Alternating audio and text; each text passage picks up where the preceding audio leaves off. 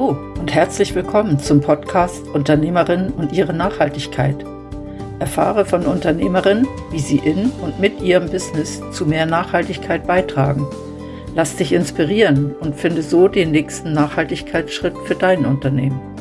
Mein Name ist Christine Abbühl und ich wünsche dir viel Spaß bei dieser Podcast-Folge.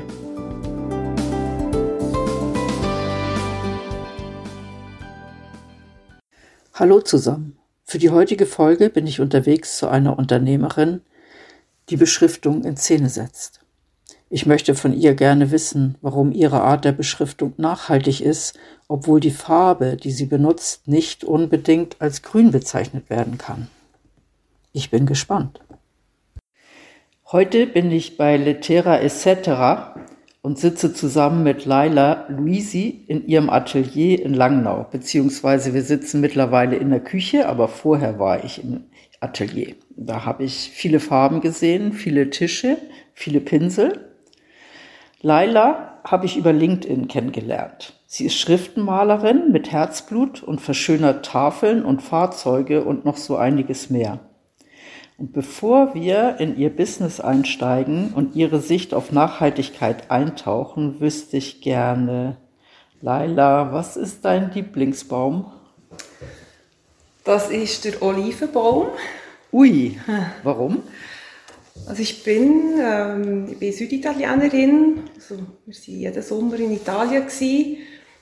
und der Olivenbaum, der ist von Erscheinung her sehr ehrwürdig und durch sein stolzes Alter, das er aufweisen kann, äh, ein sehr weiser Baum und liefert auch ein hochwertiges Produkt, die Oliven und das Olivenöl, wo gerade in der mediterranen Küche einfach ja, verantwortlich ist für, für sehr viel Geschmack und heilig. Es ist auch ein, heilend, ein heilender Baum und ja, die Oliven und ihr Öl. Ja, also das ist für mich ein sehr wichtiger Baum, den ich auch bei uns im Garten habe und sogar unter der Haut. ah, wunderbar. Ähm, du bist Schriftenmalerin. Ähm, das ist ein altes Handwerk, was man heute gar nicht mehr so viel antrifft. Wie bist du dazu gekommen? Ich habe in den 90er Jahren die, den wohlklingenden Beruf so noch gelernt. Das ist eine vierjährige Ausbildung. Hat dann schon vom Namen Schriftenmaler zu Schriften- und Reklamegestalterin gewechselt, weil das mit dem Schriftenmaler schon hat abnehmen.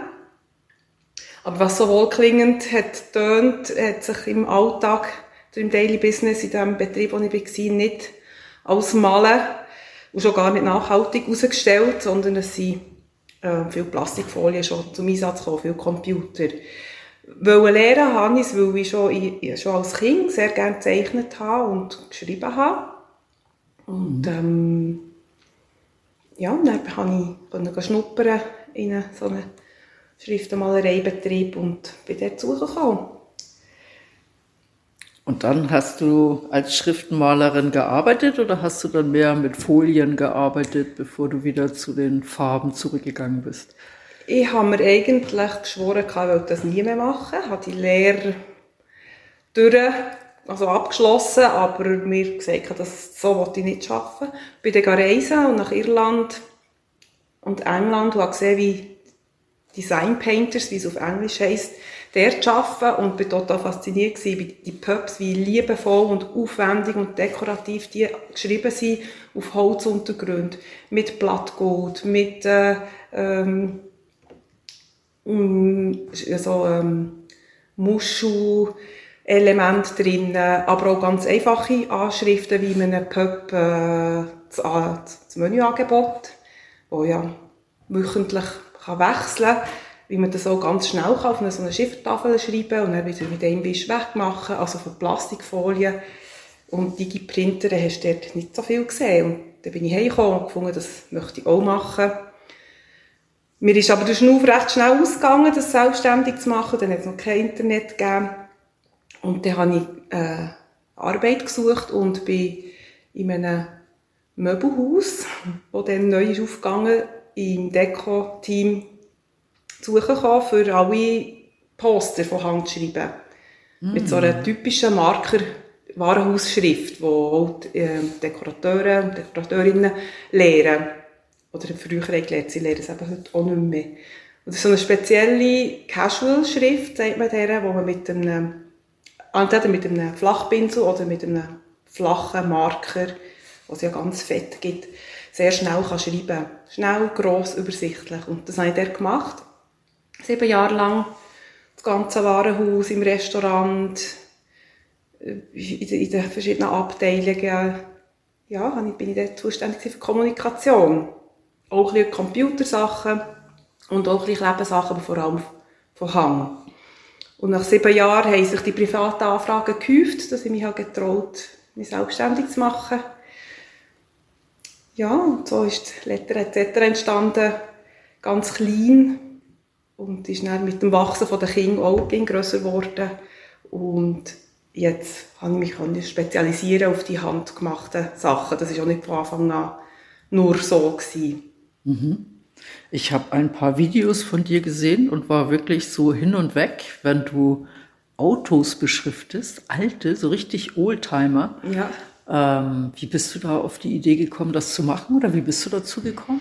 Weil es äh, sehr dazugehört, also gerade die, ihre englische Bezeichnung vom Sign Painter, ähm, der hat früher, die haben früher viel und Autos so beschriftet, das äh, ist so, wie, wie, wie der Werbetechniker heute Autos beschriftet hat, hat der Sign Painter auch ähm, früher eben die Auto beschriftet. Und auf einem Oldtimer kannst du einfach nicht eine Plastikfolie draufkleben. Das kommt noch dazu. Das ist so starr, oder, vor Erscheinung. Da musst du den Atem vom Pinsel sehen. Es muss super gemacht sein, aber der Atem vom Pinsel musst du sehen. Und das passt einfach zum Objekt, oder, dass das ja. von Hand gemacht ist, so wie der Sitz ja auch von Hand bezogen ist. Und jetzt ist ja so viel Manufaktur an einem Oldtimer. Ja das passt einfach sehr gut. Und wenn du mal eins hast gemacht, dann spricht sich das von Mund zu Mund um und so komme ich zu meinen Aufträgen. Ja. ja. Das finde ich noch das sehr Das ist auch sehr nachhaltig, von ja. Mund zu Mund Propaganda. das stimmt, das ist sehr nachhaltig. Ähm, was beschriftest du alles? Also mich kann wirklich sehr viel beschriften. Vom, ja, auch vom Privat Kunde bis zur Geschäftsunternehmerin habe ich alles. Also es kann ein Taufgeschenk sein auf einer, auf einer Holzbox, wo man den Namen gestaltet mit dem Datum und dem Spruch drin. Oder ganz ein grosses Zielpublikum ist auch ein Restaurant ja. mit den Tafeln. Das Angebot, das vielleicht zwei, drei Mal im Jahr wechselt, dann kann man Titel dauerhafter machen und das, was immer wieder wechselt, macht man mit einer Farbe, die ein bisschen schneller weggeht. Ähm, und es ist eine sehr charismatische Wirkung, oder? Wenn, wenn das Menüangebot, oder du, ich nehme jetzt mal an, die Köche und Koch ähm, sind auch sehr nachhaltig am Arbeiten und liebevoll, gehen liebevoll mit ihren Produkten um. Wenn nachher die Beschriftung auch noch so daherkommt, dann hat das eine enorme Wirkung auf, auf die Kundschaft. Ja, es hat ein ganz anderes Aussehen, als wenn einfach etwas gedruckt ist. Oder? Ja, und so Abriss und ähm, ersetzbar. So die Drucksachen, Computerschriften sind so ersetzbar und so gewöhnlich. Jeder kann die brauchen. Ja. Ja, aber so die Restaurants sind ein gutes Zielpublikum und die Oldtimer Beschriftest du auch Schaufenster? Ja. Ja. Ja. Ähm, entweder dauerhaft mit dem Logo oder auch wenn gerade eine Aktion ist, auf etwas aufmerksam zu machen, dann muss man wirklich keine Plastikfolie brauchen. Dann gehe ich her mit meinem Köfferli mit ein paar Stiften, ziehe mir ein paar Hilfslinien und dann wird eben mit einer, mit dieser Casual-Schrift, die sehr schnell umsetzbar ist, kann man so eine Aktion sehr schnell plakativ ans Schreiben tun und nach ein paar Wochen oder Monaten wieder abwaschen. Es gibt, die sind wetterbeständig, aber wenn man im nassen Zustand geht reiben, kommt es recht schnell weg. Und ah, okay. Das ja. heißt, die kann man mit Wasser einfach abwaschen, ja. da muss man auch nicht großartig mit Lösungsmittel Nein. arbeiten und irgendwas, was dann eben der Umwelt nicht so gut tut. Ähm, was sind das für Farben, die du benutzt? Sind das spezielle Farben oder? Genau, das gibt verschiedene Sachen. Es kommt sehr darauf an, wie, was ist der Untergrund und wie lang muss es haben. Fangen wir gerade beim langlebigsten an, also gerade die Karosserie. Dort muss ich eine Kunstharzfarbe nehmen. Mhm. Und die ist nicht wasserlöslich. Dort äh, muss ich mit Terpentin arbeiten. Das klingt im ersten Moment nicht sehr nachhaltig. Das ist auch nicht so gesund zum Einschnaufen. Dann tue ich mich auch schützen mit einer Kohlenfiltermaske. Aber wenn ich mir vorstelle, dass im Vergleich zu, zu konventionellen Werbe, zur konventionellen Werbetechnik, dann stell mir vor, ich muss, ich tue ja nur mein A, B oder C ausmalen und die restliche Farbe, die ich brauche, landet wieder im Töpfchen. Hingegen, hingegen bei, den Folien, da schneide ich auf einer Folie, auf einer breiten Folie meine Buchstaben aus und alles, was ich nicht brauche, landet im Müll. Der Träger landet im Müll, der Übertragung, das Übertragungspapier landet auch im Müll. Und ähm, mit, wenn du mit Pinsel und Malstock arbeitest, hast, malst nur gerade den Buchstaben, den du wirklich brauchst. Ja. Und das ist ein enormer Unterschied. Und selbstverständlich werden die Farben super getrennt und landen nicht im Müll und ähm, das Lösungsmittel wird super entsorgt. So ein Pinselputzen und so. Bei Tafeln kann ich mit Acryl arbeiten. Das ist äh, sehr angenehm. Das ist wasserlöslich. Ähm, und das hat auch sehr, sehr gut. Also das kann schon Jahre draussen lassen. Da passiert nichts. Ähm, und dann kann ich entweder mit dem Pinsel und Acrylfarbe arbeiten oder auch mit Stiften, wenn es ganz schnell soll gehen Oder ganz kleine Texte, die dann doch gäbiger sind, äh, äh, so einen Kreidenstift zu benutzen. Dann ist das auch noch ein praktisches Tool oder Werkzeug. Also das so mit Kreidestiften sieht man ja in vielen Restaurants heute. Ja. Das heißt, du gehst dann auch regelmäßig und, und tust genau den Teil dann vielleicht erneuern, genau. der mit so Kreidestiften geschrieben mhm. ist. Okay. Das heißt, du hast eigentlich auch eine ganze Palette von verschiedenen Farben, äh, nicht nur von der Farbe selber, sondern von dem Farbmaterial, mit dem du arbeitest mhm. und das du einsetzt. Je nach Einsatz, genau. Ähm, es, ich habe auf Bildern gesehen, es sind auch zwischendurch so ganz edle Sachen da. Ähm, ist es wirklich Gold, was dann verarbeitet wird? Ja. So bei, bei mir beim Schaufenster, du hast ja gesehen, ich habe noch eine Goldschmiedin bei mir im Atelier. Ja. Sie heisst Goldig. und es war klar, ja, da mache ich eine schöne Hinterglasvergoldung, so wie man das früher sehr oft hat gemacht.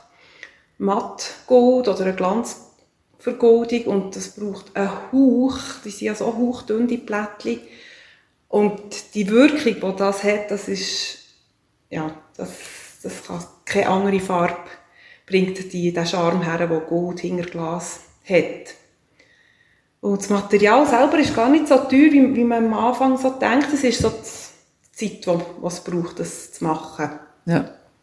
Das hast du nicht mal eben schnell gemacht. Nein, schon nicht. Aber äh, das, wenn das also machen, das wechselt schon nicht so schnell. Ja. Heute sieht man es oft äh, bei Tattoo-Studios oder Apotheken oder so speziell Manufakturläden, ja, wo, wo äh, gewisse Wertigkeit, Dauerhaftigkeit, eben beim Tätowieren, wollen, äh, transportieren. Ja. Das heißt, viele kleine Manufakturen, die ja auch immer mehr am Entstehen sind, ähm, die engagieren dich dann unter Umständen auch, weil sie genau einen Wert von sich damit transportieren, dass genau, sie schon so genau, angeschrieben das passt. sind. Ja. ja. Cool. Gerade auch Kundenstopper, das wäre auch noch so ein passendes Hilfsmittel bei, bei vielen Geschäften, die Anbord oder Kundenstopper, die, die schwarzen, meistens sind sie schwarz, so die, die aussehen wie ein A, das man auf, ja. auf das Trottoir stellt. Das ist ja so wie eine Visitenkarte, der erste Eindruck. Und sie heisst ja nicht wegen nichts Kundenstopper.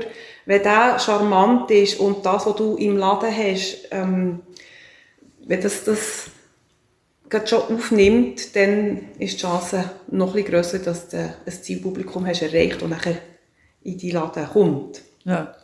Also ist ja auch eine Frage der Kommunikation, ob ich meine Werte von meinem eigenen Unternehmen auch durchgängig sichtbar ja. mache und wenn ich dann irgendwie, ich weiß doch auch nicht, einen edlen Wein verkaufen möchte, der seinen Preis hat, kann ich natürlich nicht so ein billiges Plastikschild dahinstellen und, und es, erwarten, äh, das passt einfach nicht zusammen. Das oder? ist so, ja. Und äh, viele, die sagen, ja, mir ist das eigentlich gleich, oder ich habe nicht so ein Auge für Gestaltung, unser Unterbewusstsein nimmt es eben gleich wahr. Ja.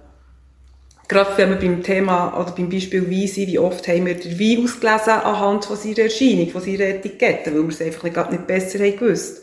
Ja. Sehr viele, die mit, sonst mit Design oder so nicht viel am Hut haben, aber irgendwo liest es nachher aus, ah, das, das sieht jetzt noch ansprechend aus. Ja. Es wird noch viel angesprochen, das Unterbewusstsein. Ja, ja, in jedem Laden gehst du einkaufen. Das ist genau. nicht willkürlich eingeräumt. Ich habe nicht lang genug in so einem Laden gearbeitet, oder wo die, das Psychologische sehr gut äh, ausgereizt wird. Ja. Ich fand das jetzt sehr, sehr interessant. Ähm, schon als ich mich vorbereitet habe, fand ich das sehr interessant. Ich habe nämlich einige von deinen Videos gesehen, kann ich jedem empfehlen, um ein bisschen zu sehen, was so entsteht und was an Handwerk dahinter steckt. Das letzte Video, was ich gesehen habe, da hast du einen Auto bemalt und du hast eben Marlene da drauf gemalt und auch die Figur. Und man konnte wirklich sehen, dass das nicht einfach so zack entsteht, sondern dass das ganz viele Facetten hat, die so nach und nach zum Vorschein kommen mit ganz feinen Pinselstrichen oder mit einem ganz feinen Farbakzent. Das macht auch das Handwerk aus, nehme ich an. Das so diese Sorgfalt und dieses eben, es ist nicht wie bei einer Folie oder beim Computerdruck zack da, sondern es muss auch aufgebaut werden, damit das Auge das so empfangen kann. Ja, ähm, dort ist jetzt bei dem schon so ein, ein Oldtime gewesen, ein Ford Hot Rod aus den 30er Jahren. Dort ist, wie schon vorhin gesagt habe, dort auch, so viel Manufaktur drinnen, und das darf gar nicht so glatt sein, oder, wie bei einem Digi-Print, bei so einem Kleber. Es kann auch in dieser grafischen Werbetechnikerwelt ist es auch oft ein Aufbau, bis das, das Bild so aussieht, wie es am Schluss ausgedruckt wird. Also, das ist, ähm, ist auch, hat auch viel Arbeit. Jetzt, bei dem Pin-Up-Girl, das ich dort gemacht habe, mit Kunstharz, ist es auch der Grund, jede Schicht muss trocknen, sehr lang trocknen. Die Farbe mhm. geht nicht nur fünf Minuten, bis sie trocken ist. Also muss ich zuerst mit der ersten, jetzt bei, bei diesem Pin-Up war es der Hautton gewesen, und dann kommen feinste Schättel her. Jeden Tag bin ich wieder zugegangen und habe wieder etwas äh, gemacht. Und es ist wirklich so geboren. Und der Kunde war auch völlig hin und weg, wie dort seine Lady entsteht. so lustig gewesen. Er war sehr nervös.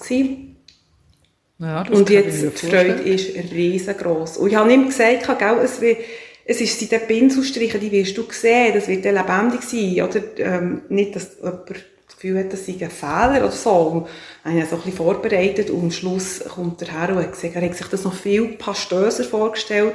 Und das ist eine Eigenschaft, die der Kunstharz eben hat, dass er, wenn er trocknet, sich sehr ergibt und sehr glatt ist dass fast nur im Streiflicht die Pinselstriche siehst. Obwohl ich sehr lange gesucht habe, Alternativen zu finden, weil ich eigentlich auch nicht so scharf bin, mit Kunst zu arbeiten, es gibt, es, ist, es gibt einfach nichts. Und ich habe viel, viel, viel, viel gesucht und experimentiert. Aber äh, das ist nach wie vor von Verarbeitung her und vom Erscheinung her das Beste bis jetzt. Da spricht ja, also ich denke, es gibt immer Situationen, wo ich etwas einsetzen muss, was vielleicht nicht meinen Nachhaltigkeitsvorstellungen entspricht. Aber wenn es in dem Moment nichts Besseres gibt, dann ist das so und dann kann ich auch sorgsam damit umgehen, so wie ja, du das machst. Ja, das, das ist äh, ja. ein Museumsstück fast, oder jetzt. Ja. Das bleibt da drauf und ja. Genau. Und das ist ja auch ein Nachhaltigkeitsaspekt, dass eben so eine Figur, so ein Schriftzug auf so einem Oldtimer nicht in drei Jahren weg und alles nee. neu lackiert wird nee, oder nee, so, sondern das bleibt wahrscheinlich. Ziemlich sicher, ja. Mindestens wieder 30 Jahre da drauf. Äh, wenn nicht länger, oder? Ja, ja, und da, durch das, dass ich viel mit Automobil arbeite, komme ich manchmal schon ein bisschen in ein, ja, äh, einen Gewissenskonflikt äh, selber möchte ich ja auch so nachhaltig wie möglich leben.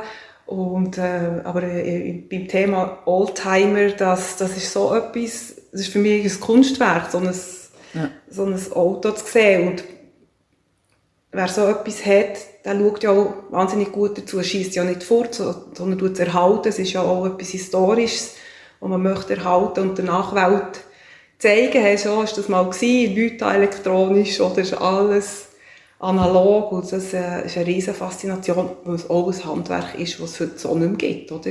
Ja. Die Mechanik.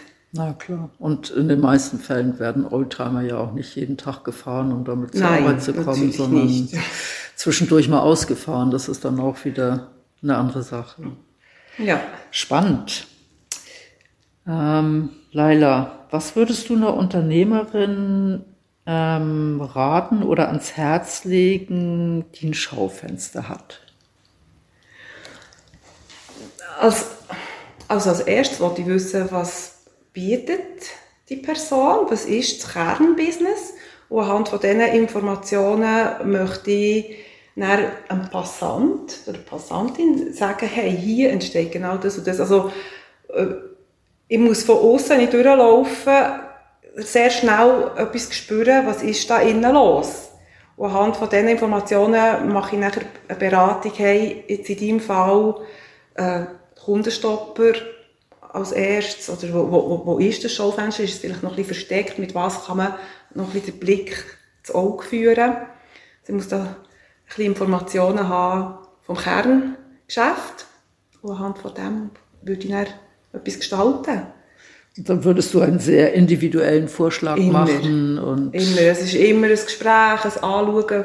Wer ist die Person? Was, was macht sie? Wo steht der Laden? Und anhand von dem geht es dann in meinem Kopf los mit den Sachen zusammensuchen. Dann macht man ein bisschen Recherche. Ich habe ja nicht einen Computer im Handgelenk, gehe her und äh, kenne die Person gar nicht und ihr Business und, und machen dann einfach das nicht. Das muss, das muss ein bisschen reifen und, und das hat mir dann auch länger und das ja. muss ein bisschen entstehen. Ja. Wie lange dauert so ein Prozess von, wo du vielleicht das erste Mal so eine Unternehmerin triffst, bis dann wirklich nachher auch etwas am Schaufenster dran ist? Ja, das ist, das ist sehr schwierig. ja, das ist unterschiedlich, auch vom Umfang her. Ähm, schwierig zu sagen, aber äh, ja, es ist in der Regel schon nicht einfach so am Nachmittag gemacht, also ein paar Tage, Wochen, je nachdem, wenn es das ganze Logo ist, wo man auch noch muss sich finden, muss, dann kann das Monate gehen, aber es ist wirklich sehr unterschiedlich, ob mhm. es ein kleines Schild, ob sie nur einen Kundenstoppen brauchen oder wirklich das komplett das ganze, ja. komplett ganz Rotfaden oder vom, vom Schaufenster zum zur Autobeschriftung, zu Schildern drinnen, draussen. Ja. Mhm. Ähm, ich nehme an, wenn eine Unternehmerin sagt, ja, ich möchte das und, und, und du hast so ein Konzept entwickelt, dann ist es auch nicht zwingend notwendig, dass das ganze Konzept auf einmal umgesetzt ist, sondern man könnte es vielleicht auch nach und nach machen. Das passiert auch oft, ja. ja. Dass wir sagen, wir, wir machen Step und Step bei Step das Wichtigste und dann kann noch das entstehen noch das dazu. Ja. ja ist absolut möglich. Ja. Cool. Hm. Leila, merci viel, viel mal für das interessante Gespräch. Ja, ich danke dir. Aus dem heutigen Interview habe ich ganz viel mitgenommen. Zum einen eine sehr interessante Frau, eine Unternehmerin, die weiß, was sie will, und dass mit der Schrift nicht nur das Wort transportiert wird, sondern ganze Werte dass man das auch nachhaltig machen kann, finde ich natürlich besonders toll. Wenn dir das auch gefällt, nimm doch mal Kontakt auf mit Laila. Ich wünsche dir viel Spaß bei deinem nächsten Nachhaltigkeitsschritt. Bis dann. Danke, dass du diese Podcast-Folge von Urpunkt gehört hast. Mein Name ist Christine Abbühl und ich begleite Menschen und Unternehmen auf ihrem Weg zu mehr Nachhaltigkeit. Wenn dir der Podcast Unternehmerinnen und ihre Nachhaltigkeit gefällt, würde ich mich freuen, wenn du ihn abonnierst. In diesem Sinne, tschüss, bis zum nächsten Mal.